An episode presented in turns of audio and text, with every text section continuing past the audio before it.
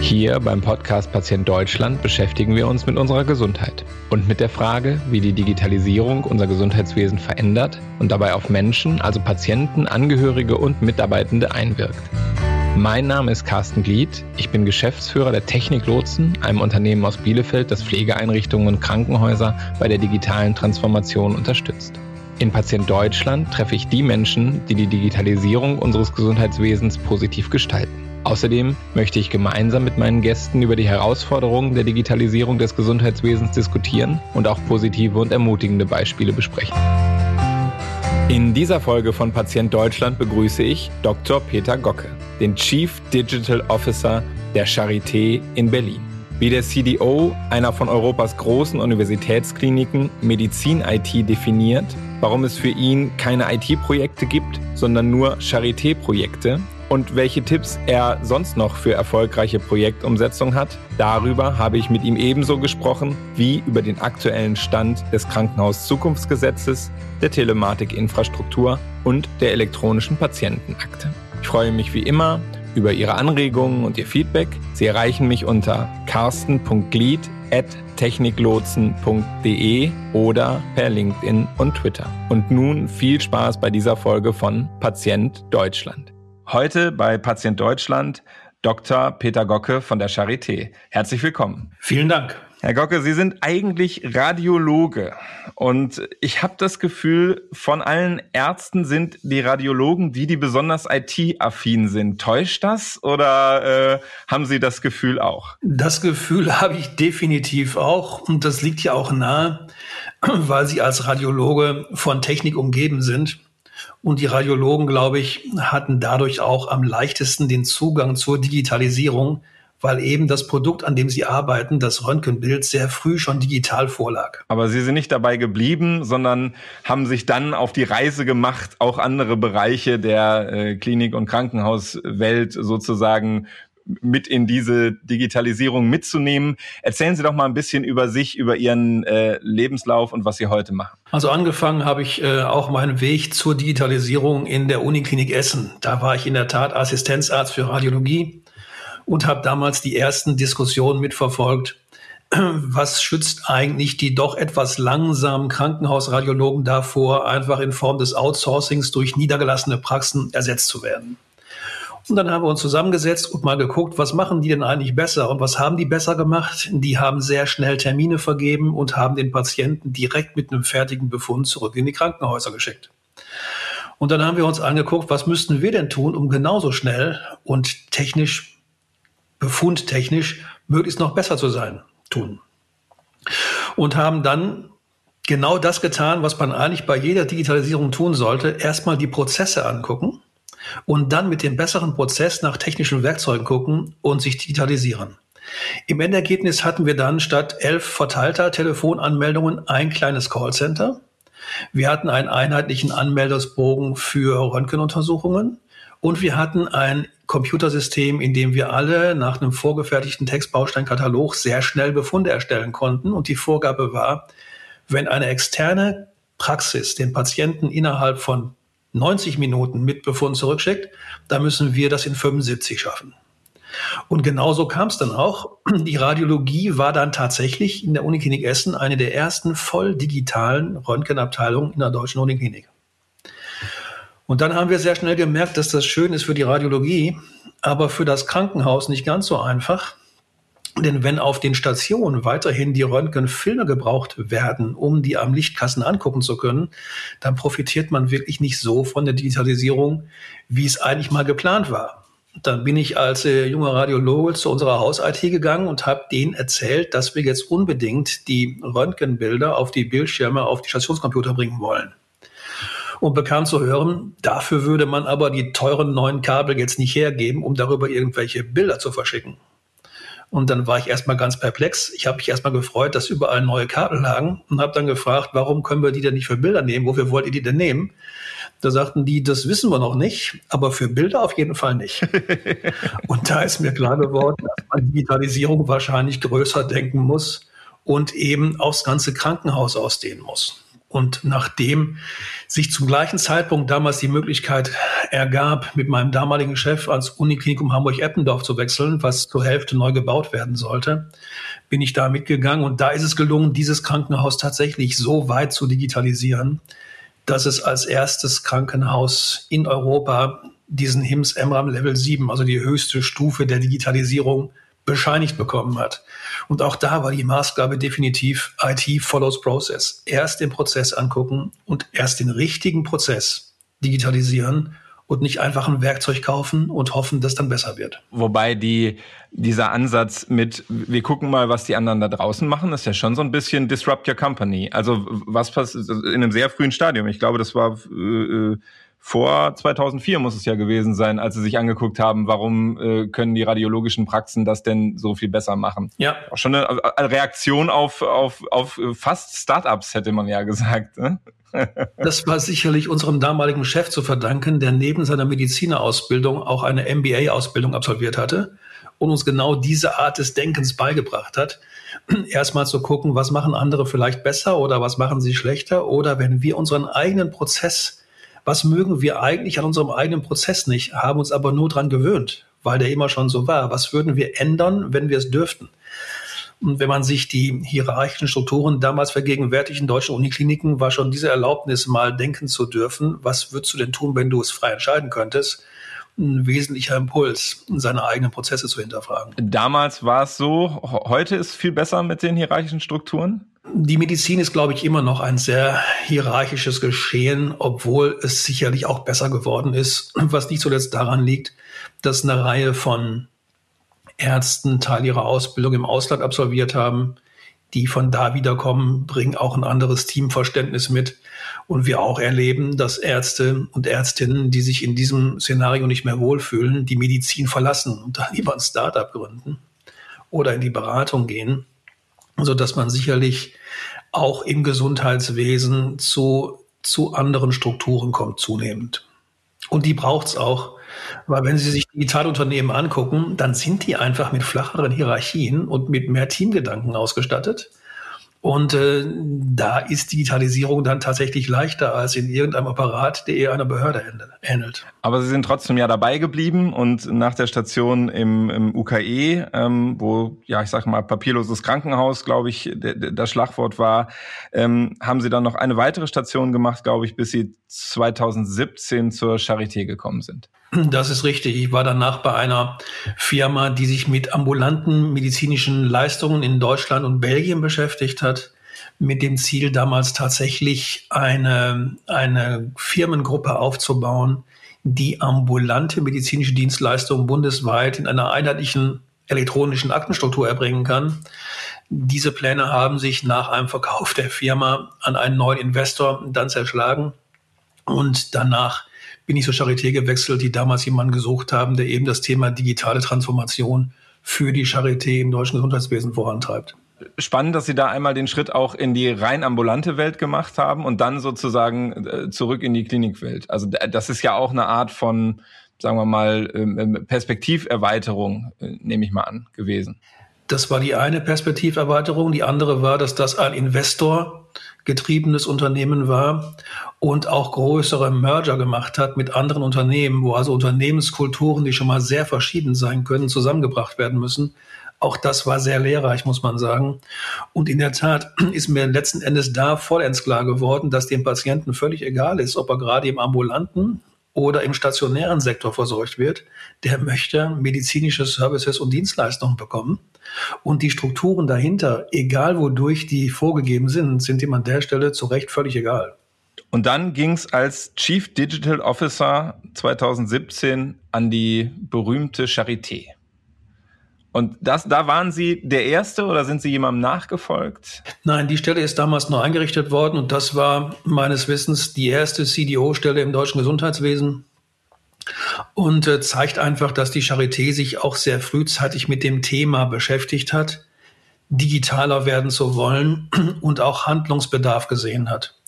Und ich glaube, da ist die Charité damals weder besser noch schlechter aufgestellt gewesen als andere Krankenhäuser, aber man hat eben die eigenen, den eigenen Status hinterfragt und festgestellt, dass eben da etwas zu tun ist. Und das hat eben zu dieser Stelle geführt. Und in der Tat, wenn man die Geschichte der Charité anguckt, die es ja schon über 300 Jahre gibt, die aber in den 10, 15 Jahren vor dieser Entscheidung ja auch erstmal die Integration von zwei großen Kliniken in die Charité verkraften musste und einer vierten, die zum Teil integriert worden ist, dann waren das bestimmt keine einfachen Jahre von deutlichem Spardrang wirklich definiert und mit wenig Möglichkeiten, da so zu digitalisieren, wie man das sicherlich immer schon gewollt hat, auch auf Seiten der Ärzteschaft. Aber wenn Sie sich das deutsche Gesundheitswesen angucken, stellen Sie auch fest, dass Digitalisierung einfach in den Vergütungsstrukturen gar nicht abgebildet ist. Das heißt, das Geld für Digitalisierung muss man irgendwoher organisieren und das sind dann meistens schlechte Voraussetzungen. Insbesondere dann, wenn Digitalisierung eigentlich nur hilft, wenn sie Ende zu Ende in einem Prozess digital sind. Solange Sie digitale Strukturen als Add-on haben, dann können Sie IT so übersetzen wie der damalige Kaufmann im UKE, der sagte einfach, IT steht für ist teuer. Und das stimmt. Wenn Sie den analogen Prozess nicht aufgeben können und den digitalen ergänzen, dann ist Digitalisierung einfach erstmal nur teurer. Ja, bringt etwas mehr Qualität, etwas mehr Tempo. Aber wenn Sie wirklich erfolgreich digitalisieren wollen, dann müssen Sie ein nicht so guten Prozess durch einen besseren ersetzen. Wir wollen nicht von dem, von der Mehr, von dem digitalen Prozess äh, anfangen, den man dann immer noch hätte.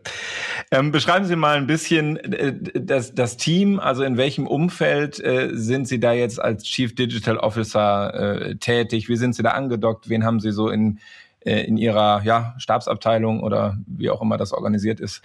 Angedockt ist die Stelle direkt beim Vorstand, beim Vorstandsvorsitzenden der Charité und ist personell eher klein ausgestattet mit einer weiteren Referentin, weil das Ziel war auch nicht eine Abteilung zu schaffen, die sich jetzt auf die Fahnen schreibt, wir digitalisieren die Charité. Das geht sowieso nicht. Mhm. Digitalisierung ist eine Querschnittsaufgabe unter Leitung der Krankenhausführung. Denn sie brauchen all die Leute, die heute im Krankenhaus arbeiten, um zu einem digitalen Krankenhaus zu kommen. Es ist nicht so, dass sie diese Aufgabe jetzt der IT übertragen können oder irgendeiner Stabstelle, egal wie sie heißt. Das müssen man, muss man wirklich gemeinsam angehen und gemeinsam tun. Und deswegen ist es auch so wichtig, das wirklich bei der obersten Leitung eines Unternehmens anzusiedeln. Denn wenn Sie digitalisieren, dann brauchen Sie Ressourcen. Und diese Ressourcen, der Kampf um diese Ressourcen, der wird immer enger. Und wer kann letztendlich über Ressourcen entscheiden? Das ist tatsächlich die Leitung eines Unternehmens und keine, wie auch immer, aufgehängte Stelle, Stabstelle oder Abteilung. So dass wir in den letzten Jahren tatsächlich Strukturen geschaffen haben. Wir haben ja auch mehr Personal aufgebaut im Bereich der IT. Wir haben Ansprechpartner in den Kliniken für die IT geschaffen. Wir haben noch zusätzlich einen Chief Medical Information Officer berufen, der die Brücke darstellt zwischen IT und Krankenversorgung um da näher an den Prozessen zu sein. Wir haben ein zentrales Projektmanagement aufgebaut, ein ganz wesentlicher Schritt. Denn solange die Projektleitung in diesen sogenannten IT-Projekten immer mit in der IT lag, haben sie A, IT-Ressourcen verschwendet und eigentlich die falschen Leute zu Projektleitern gemacht es ist ein bisschen gut zu hören, dass das in der Charité auch nicht anders ist als äh, überall anders. Äh, das Thema Projektmanagement und alles, was einen Stecker hat oder was mit Software läuft, ist ein Projekt der IT. Äh, das ist ja leider noch weit verbreitet und äh, offensichtlich muss sich das auch in den großen Häusern erst langsam ändern. Ja, so dass also eine der Aufgaben war zu kommunizieren, das sind keine IT-Projekte, sondern Charité-Projekte. Und wir haben jetzt einen Geschäftsbereich zentrales Projektmanagement mit einem zentralen PMO. Und man muss sagen, wenn ich auf die Projekte der letzten Jahre zurückblicke, wie das Einführen der elektronischen Kurve oder der Videosprechstunden oder des Terminmanagements, dann war einer der wesentlichen Erfolgsfaktoren dafür sicherlich, dass das von einem zentralen Projektmanagement professionell gemanagt wurde und von deutlich kleineren Teams als in der Vergangenheit. Und ich glaube, das ist der Schlüssel zu jeder Form von Digitalisierung, sich klar zu machen, dass das eine Aufgabe für das ganze Unternehmen ist und definitiv nicht darin besteht, Technologie einzuführen, sondern am Ende muss ein ganz anderes Ziel stehen, wie eine bessere Medizin oder eine, eine schnellere Erledigung von Aufgaben. Und was wir derzeit versuchen, gemeinsam mit der Stabsstelle äh, der strategischen Unternehmensentwicklung, ist das Einführen von OKR. also Objective Key Results, um einfach jedem die Möglichkeit zu geben, sich Ziele zu setzen und die zu verfolgen, weil das Ziel ist nicht, mehr Rechner auf Stationen zu haben. Das wäre keine Digitalisierung, das ist eher Elektrifizierung oder Elektronifizierung.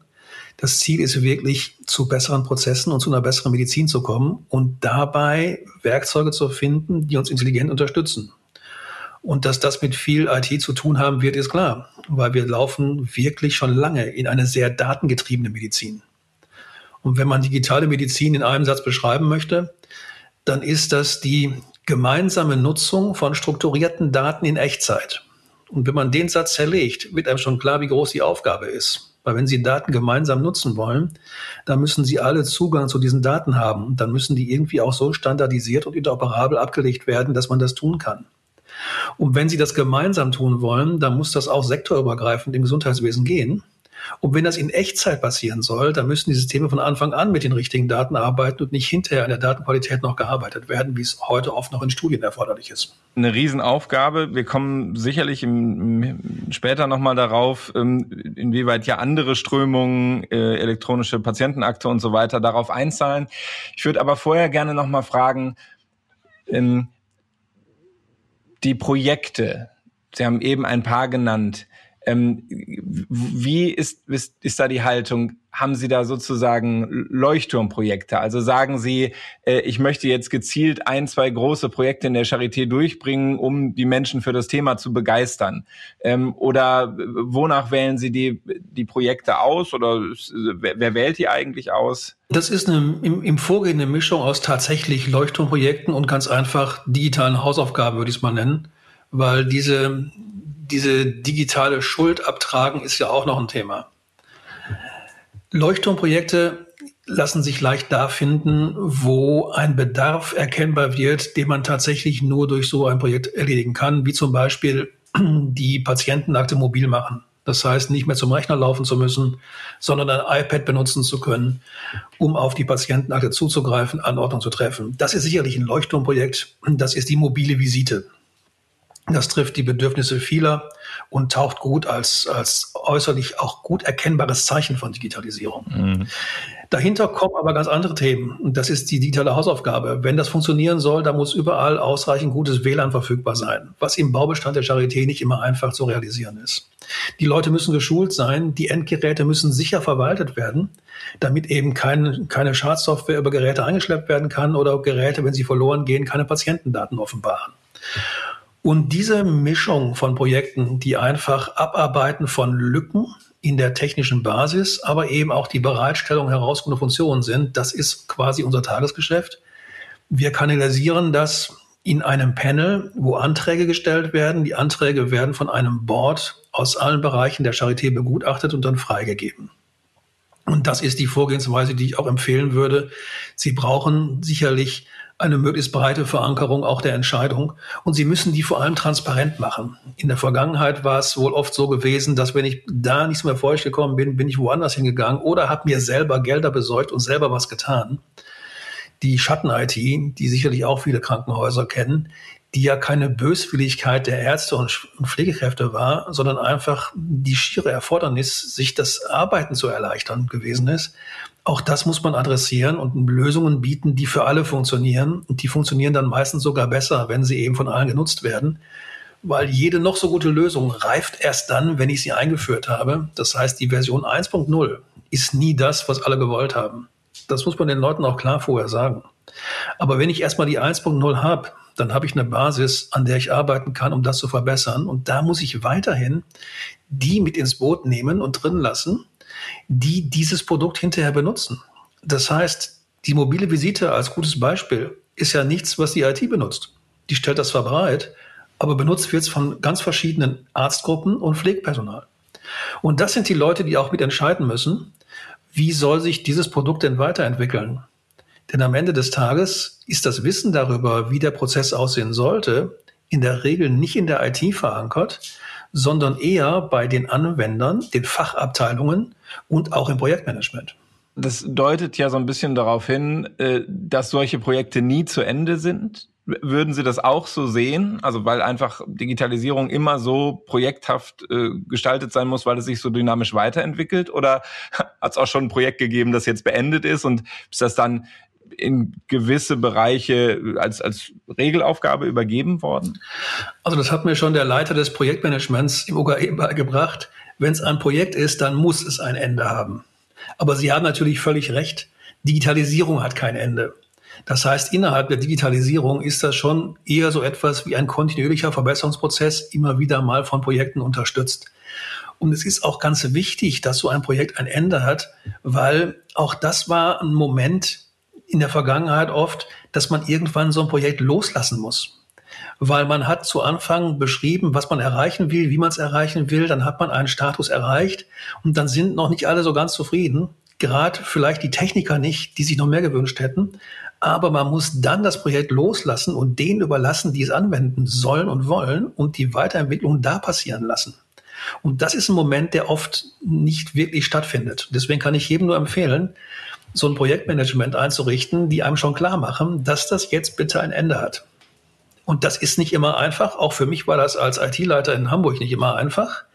Aber das hat schon sehr geholfen, die Arbeit zu strukturieren und Ergebnisse zu erreichen. Mm, von den ganzen Projekten, die Sie eben erwähnt haben oder vielleicht auch noch anderen, was würden Sie sagen, was ist Ihr Herzensprojekt? Haben Sie eins? Mein Herzensprojekt derzeit ist tatsächlich die Anbindung der Charité und ihrer Prozesse und Strukturen an die Telematikinfrastruktur, weil wir leiden heute sehr darunter, dass unsere Daten in irgendwelchen Silos liegen, die wir uns selber in der Vergangenheit aufgebaut haben, weil wir in Krankenhäusern eben unterschiedlich schnell digitalisiert haben und deswegen schon Schwierigkeiten hatten, die Daten von Fachabteilungen übergreifend zusammenzuführen. Mhm. Und wenn wir uns die Länder angucken, wo wir heute so ein bisschen neidisch hingucken, dann sind das Länder mit eher einem national organisierten Gesundheitswesen und auch nationaler Datenablage. Das werden wir so ohne weiteres in einem föderierten System oder föderalen System wie in Deutschland nicht nachbauen können. Aber zu einer nationalen Plattform für die wichtigen Daten zu kommen, das ist mir ein echtes Herzensanliegen. Denn wir haben heute über 1700 Krankenhäuser, die werden wir nicht alle erhalten können in den nächsten Jahren. Da liegen aber relevante Daten von Patienten. Und das Gleiche gilt für Arztpraxen die manchmal auch keinen Nachfolger haben. Wir brauchen also eine Plattform, wo die Patienten ihre klinischen Daten wirklich in Sicherheit wissen können, wenn sie mal den Arzt wechseln müssen oder wollen. Und wo wir zu einem Austausch unter, unter Hoheit des Patienten kommen wollen. Das halte ich für ganz wesentlich. Die Daten liegen heute im Krankenhaus und ein Patient, der die haben will, ist quasi Bittsteller, wenn er sich eine Kopie geben lassen möchte. Ja, er hat da Anspruch drauf, muss die Kosten aber tragen. Das kann eigentlich nicht sein es muss vielmehr so sein, dass diese Daten irgendwo liegen, wo jeder Arzt direkt zugreifen kann. Und wir würden deutlich schneller werden, wenn wir eben weg davon kämen, bei Krankenhausverlegungen Papierakten mitgeben zu müssen oder sogar per Fax irgendwo noch Daten anzufordern, wie es ja oft heute noch der Fall ist. Also das national vernetzte Gesundheitswesen ist mir ein echtes Herzensanliegen, was nämlich auch auf die Prozesse der Häuser einzahlen wird, wenn ich die Anamnese nicht mehr vom Patienten erfragen muss, sondern der die zu Hause vielleicht schon erledigt hat oder mir ein Dokument bereitstellen kann, wo seine aktuelle Anamnese einfach drin liegt. Warum wird das in der Ärzteschaft so kritisch diskutiert? Ist das berechtigte Angst oder ist das Unwissenheit? Ich kann das gar nicht so nachvollziehen. Das ist ja sehr schlüssig, was Sie sagen. Ich persönlich kann es auch nicht nachvollziehen, weil ich eben als Radiologe schon genauso gelebt habe. Ich konnte auf die Daten zugreifen, die ich brauchte und wusste, dass das wichtig ist, weil immer dann, wenn ich das mal nicht konnte, war meine Diagnose gleich eine schlechtere. Und ich glaube, wie immer im Leben ist einfach jede Veränderung macht zunächst mal Angst, weil ich muss jetzt neue Werkzeuge erlernen und ich habe das nicht mehr so im Griff wie das, was ich heute im Griff habe, was mir auf meinen Tisch gelegt wird, ist da, sondern ich habe eine virtuelle Umgebung, in der Daten liegen. Das hat vielleicht auch was mit Transparenz zu tun wenn das eigene Handeln deutlich transparenter wird, als das in der Vergangenheit war. Und es kann auch berechtigt mit Angst vor Überforderung zu tun haben. Wenn Sie sich vorstellen, dass ein etwa 60-jähriger Patient vielleicht mit 14, 15 Arztbriefen in einer elektronischen Akte in der Ambulanz erscheint, wie soll der dort tätige Arzt innerhalb von den sieben bis neun Minuten, die er heute Zeit hat, sich einen Überblick verschaffen über alles Wichtige, was in diesen 14, 15 Arztbriefen drin steht? Naja, könnte ja helfen, wenn die nicht als äh, Fax oder PDF äh, kommen, sondern in irgendeiner Form sinnvoll strukturiert werden, oder? Also Absolut. ich hatte Ihre Vision da auch etwas größer verstanden als den Arztbrief. Definitiv. Das ist das Zweite. Nach dem ersten Schritt, der ja nur aus PDS bestehen wird, brauchen wir mhm. strukturierte Daten. Das war auch gerade der Satz gewesen, die gemeinsame Nutzung strukturierter Daten in Echtzeit. Weil anders geht das nicht. Mhm. Erst dann kann mir ein Algorithmus sagen, folgende Probleme hat dieser Patient. Ja, und das Thema Algorithmen nutzen in der Medizin ist ja auch noch nicht so verbreitet, eben auch, weil oft die Daten nicht in der ausreichenden Struktur und Qualität vorliegen. Die Fähigkeit des deutschen Gesundheitswesens, hochwertige, strukturierte Daten zu managen, ist eben noch ein bisschen unterentwickelt. Und das ist ja das, woran jetzt das Thema Telematik-Infrastruktur arbeitet und auch das Thema KZG wenn man auf Telematik-Infrastruktur, also die Vernetzung guckt und ja, glaube ich, auch das Thema elektronische Patientenakte, das dann ja äh, anschließt und im Grunde genommen jetzt gerade so seinen soften Start in der IT würden wir sagen Minimum Viable Product, also irgendwas, was mal schon mal funktioniert, wo man mal ein Gespür kriegen kann, wie es werden könnte. Äh, das ist, glaube ich, ja gerade der Status, an dem wir sind. Ähm, Geht es in die richtige Richtung oder sieht so ein äh, erfahrener Experte wie Sie da so viel Webfehler drin, dass er sagt, Gottes Willen, wenn das mein Projekt wäre, so hätte ich es auf jeden Fall nicht gemacht? Ich glaube schon, es geht in die richtige Richtung, weil speziell das Krankenhauszukunftsgesetz hat ja den Ansatz, erst zu fördern und dann zu fordern. Das heißt, ich habe jetzt vier Jahre Zeit, mir tatsächlich die Infrastruktur und die Prozesse anzuschaffen, finanziell gefördert, die ich brauche. Und wenn ich das bis dahin nicht geschafft habe, dann drohen irgendwann Strafzahlungen. Erinnert mich so ein bisschen an das Meaningful Use Programm in den USA. Das war genauso aufgebaut. Da bekam ich erst eine Förderung und die wurde jedes Jahr geringer. Das heißt, wer früh digitalisiert hat, bekam mehr Geld. Und dann gab es nach einer kurzen Pause eben auch Abschläge in der Vergütung. Und ein Fehler, der offensichtlich in den USA zu spät aufgefallen ist, dass man eben da keine echten Formate vorgegeben hat oder zu wenige, der ist ja schon dadurch adressiert, dass man sagt, wir haben die medizinischen Informationsobjekte, wir wollen strukturierte Daten, die ich per Algorithmus weiterverarbeiten kann. So dass ich schon glaube, dass man da auch aus diesem Projekt gelernt hat, dass hier wieder etwas besser machen will. Und ja, vielleicht dauert das Ganze länger als geplant. Aber das heißt ja nicht, dass es nicht sinnvoll ist, heute damit anzufangen. Vor allem, wenn die Vorgaben, die kommen, immer ein paar Jahre in die Zukunft weisen. Dann weiß ich nämlich heute schon, worauf ich mich einstellen muss in der Zukunft. Wir haben heute eine Telematikinfrastruktur, die zu Recht dafür kritisiert wird, dass das Handling von Chipkarten sehr aufwendig ist und nicht mehr zeitgemäß. Es gibt aber eben schon die Planungen, in den nächsten zwei, drei, vier Jahren dafür zu sorgen, dass eine elektronische ID das ablöst. Dann wird es besser. Ich weiß also, dass was Besseres kommen wird. Ich kann versuchen, mich schon darauf einzustellen, muss mich aber nicht daran hindern, darauf zu warten, dass das da ist, um heute anzufangen jetzt anfangen und in die richtige Richtung arbeiten, das ist wichtig und das vergessen wir auch oft. Manchmal wollen wir die 110% Lösung, bevor wir losfliegen und das ist sicherlich falsch. Das Gefühl der letzten Monate war ja, dass auch gerade der Datenschutz, wer auch immer das dann ist, äh, da auch, sagen wir mal, mit diesem Start eher unzufrieden war und, und dass wir da eher auch 110-prozentig ähm, sein wollen. Wie ist so äh, Ihre Sichtweise auf das deutsche und europäische Datenschutzsystem im Verhältnis zu dem, was Sie sich auch wünschen, wie Sie mit medizinischen Daten arbeiten können? Ist das eine Hürde oder sagen Sie, ne, das ist schon eigentlich äh, ganz richtig, äh, ähm, in, was, was da auch die Vorgaben und Haltungen sind?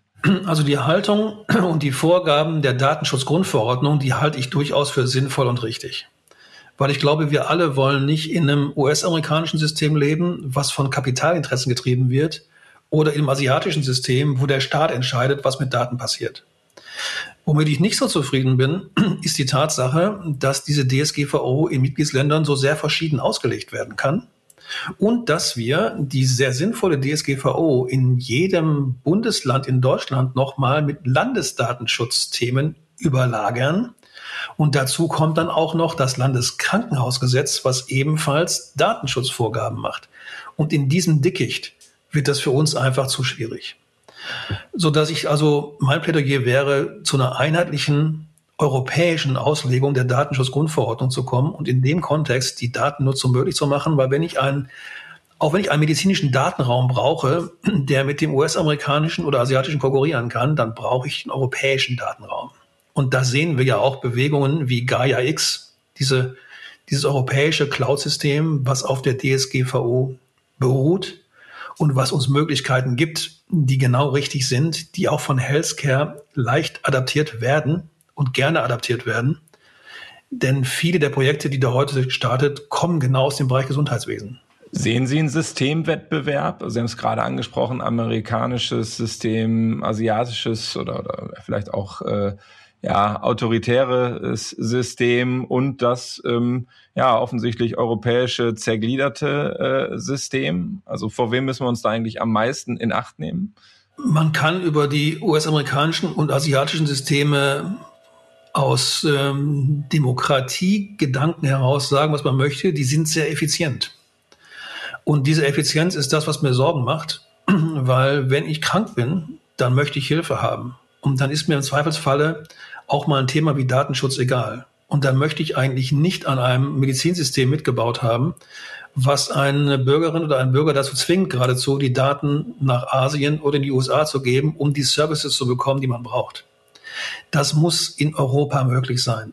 In jedem Bundesland Deutschlands und in jedem Land Europas. Und deswegen nochmal der Appell, wirklich dafür zu sorgen, dass die DSGVO für solche Zwecke einheitlich ausgelegt werden kann, damit die Menschen auch wirklich über ihre Daten entscheiden können. Wenn Sie heute herztransplantiert werden, dann bekommen Sie eine Aufklärung, da müssten Sie über Dinge entscheiden innerhalb von wenigen Stunden oder Tagen. Da wäre ein Medizinstudium tatsächlich hilfreich, um das alles zu verstehen. Direkt nach der OP sind sie aber angeblich unmündig und können nicht frei über die Verwendung ihrer Daten entscheiden. Und das ist auch ein Missverhältnis, was nicht ethisch ist. Wen müssen sie denn da anrufen? Müssen sie Jens Spahn anrufen? Oder also man guckt ja auch schon gar nicht mehr durch, wer eigentlich noch einen Durchgriff hätte, um diesen Moloch äh, so halbwegs zu sortieren. Ähm, gibt's da gibt's da auch ähm, vielleicht in Zusammenschlüsse auf der medizinischen Ebene, die da nochmal als Lobby äh, Druck machen werden? Die gibt es definitiv. Europa, äh, Deutschland hatte ja die EU-Ratspräsidentschaft inne im letzten Jahr und hat genau dieses Thema da auf die Agenda gesetzt. Wir sehen, dass wir in Deutschland einmal Strukturen haben wie die Medizininformatik-Initiative, die sich ja auch um die Nutzbarmachung von Daten zumindest in Deutschland kümmert. Wir sehen das Pandemienetzwerk der Universitätsmedizin, die im Rahmen der Corona-Krise das Thema nochmal aufgenommen, intensiviert haben.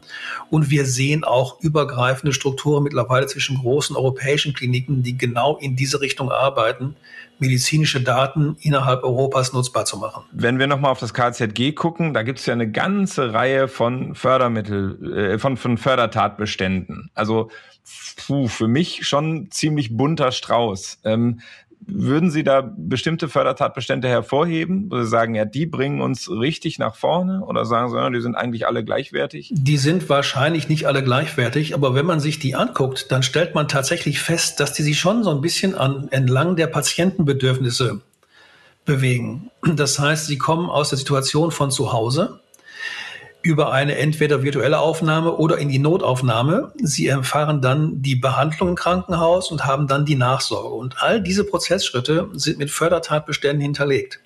Deswegen können Sie eigentlich auch kaum einen rausgreifen und nur den bedienen, sondern Sie müssen die schon im Zusammenhang sehen. Das Entlassmanagement zum Beispiel fängt eigentlich ganz vorne bei der Aufnahme schon an.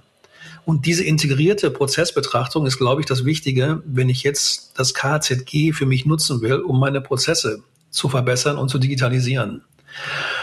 Und je nach Status des Krankenhauses muss ich an der einen oder anderen Stelle mehr tun. Wer natürlich schon ein Online-Terminmanagement und eine zentralisierte Aufnahme hat, vielleicht sogar mit einem Portal, der muss da weniger tun. Der kann mehr Geld ausgeben für die Unterstützung der Pflegedokumentation und für KI-Systeme. So dass sich das, glaube ich, tatsächlich ganz gut bewährt hat, nur die wirklich relevanten Themen zu später sanktionsbewährt zu machen. Das sind die Tatbestände zwei bis sechs. Und auch da nochmal zu sagen, nur die Muss-Kriterien müssen erfüllt werden. Die Kann-Kriterien sind sinnvolle Ergänzungen dazu, müssen aber nicht umgesetzt werden. Und dieser Mix aus gut abgewogenen Muss- und Kann-Kriterien und die Orientierung tatsächlich an den Bedürfnissen eines Patienten ist, glaube ich, das, was sich im KZG ganz gut widerspiegelt. Der einzige Punkt, der für mich da wirklich rausfällt, ist ähm, wahrscheinlich der Pandemie geschuldet. Das Thema Umbau von Patientenzimmer zu einer pandemietauglichen Bewegung, das hat mit Digitalisierung relativ wenig zu tun und wird wahrscheinlich auch die geringste Förderquote aufweisen, würde ich mal vorhersagen wollen. Ah, da wollen wir jetzt aber nicht meckern, denn äh, ist ja über das Konjunkturpaket im Rahmen der Pandemie überhaupt, glaube ich, erst möglich geworden, äh, so einen großen Top 4 äh, zu schnüren. Jedenfalls war ich damals sehr überrascht, äh, als dann so ein KZG im Konjunkturpaket um die Ecke kam. Ähm, also ich verstehe digitale Patientenreise als, als guter Ansatz, auch um so ein Förderprojekt äh, zu machen. Ähm, Gibt es noch was, was Sie zum, zum Abschluss des Podcasts so den ja, also nicht jeder, jedes, nicht jedes Krankenhaus hat ja ein CDO, ähm, vermute ich jedenfalls mal, dass es sich noch nicht so durchgesetzt hat. Ähm, was würden Sie anderen Krankenhäusern, anderen Krankenhausleitungen mit auf den Weg geben für die nächsten fünf Jahre Entwicklung der Digitalisierung, vielleicht auch fürs KZG? Gibt es so drei goldene Tipps von Ihnen? Also zum einen sich klar zu machen, dass das definitiv kein IT-Projekt ist, sondern ein Krankenhausprojekt und dann wirklich in die Steuerung durch die Krankenhausführung gehört. Und das nicht nur als heute überall als notwendig empfundenes Lippenbekenntnis, wir setzen auf Digitalisierung, sondern das wirklich da anzusiedeln und da zu machen. Das zweite ist tatsächlich, die Prozesse anzuschauen, bevor ich digitalisiere, weil das ist auch die Aufgabe des Krankenhauses. Wir wollen Medizin machen in guten Prozessen. Und das bleibt auch mit Digitalisierung kein anderes Ziel. Und das Dritte ist, den Patienten und seine Angehörige genauso wie die Mitarbeiter des Krankenhauses in den Mittelpunkt des Handelns zu stellen. Wir sagen immer so gerne Patientenreise, Patientenjourney. Den Begriff mag ich eigentlich gar nicht so, auch wenn ich weiß, wo der herkommt, weil für einen Patienten, der schwer krank ist, ist das keine Reise, mhm. sondern wirklich eine bedrohliche Situation. Und die Mitarbeiter, die dauernd mit Patienten zu tun haben, die sich bedroht fühlen, zu Recht, weil sie schwer krank sind, für dieses auch keine Reise wenn wir diesen Menschen das, was sie tun wollen, erträglicher machen können, dadurch, dass wir ihnen bessere Werkzeuge bereitstellen und stabilere Prozesse, dann digitalisieren wir richtig. Dann wollen wir hoffen, dass sich das durchsetzt äh, in den nächsten Jahren. Vielen Dank, Herr Dr. Gocke, für Ihre Zeit und es hat mir sehr viel Spaß gemacht. Sehr gerne, mir auch und bleiben Sie gesund.